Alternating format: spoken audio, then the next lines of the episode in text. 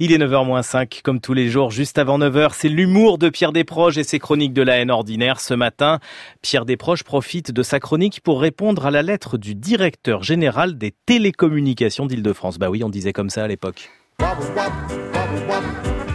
Ma chronique d'aujourd'hui est en réalité une lettre ouverte à monsieur Delbouis, directeur général des télécommunications d'Île-de-France, en réponse à la lettre fermée qu'il m'a adressée à mon domicile le 27 février dernier.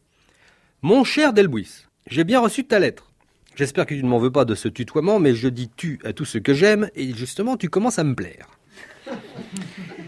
Je rappelle l'essentiel de ta lettre, dont je me suis autorisé à virer les adverbes superflus et les bizarreries syntaxiques qu'on t'a apprises à l'ENA pour faire joli dans les discours abscons.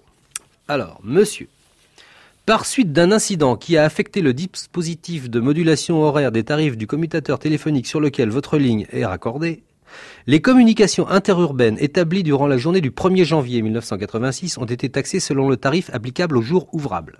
Je vous demande de bien vouloir nous communiquer une estimation de la durée des communications interurbaines établies ce jour-là à partir de votre ligne, afin que les rectifications nécessaires soient apportées à votre compte. Vous voudrez bien communiquer avec votre estimation de la durée, l'heure et le numéro d'appel des communications qui ont été établies. En vous priant de bien vouloir accepter mes regrets, l'inspecteur général directeur des télécommunications d'Île-de-France A. Delbouis. Mon cher Delbuis, je rends hommage à ta scrupuleuse honnêteté. Hélas, le 1er janvier dernier, comme tout fêtard de base heureux d'avoir progressé d'une révolution de plus autour du soleil, j'étais complètement bourré.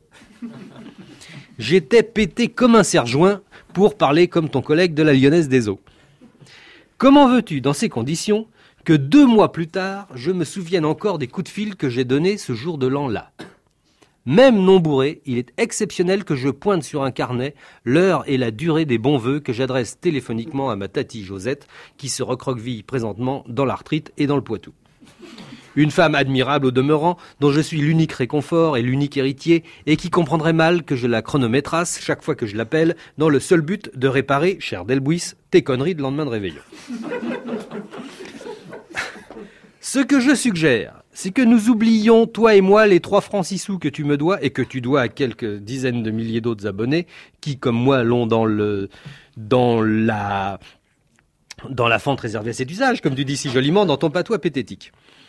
En revanche, afin d'éviter qu'elle se renouvelle ce genre d'incident qui pourrait te valoir auprès des méchantes gens une injuste réputation de faux cul indigne d'un marchand de vrais jetons, je te propose, mon cher Delbouis, de venir passer le prochain réveillon à la maison.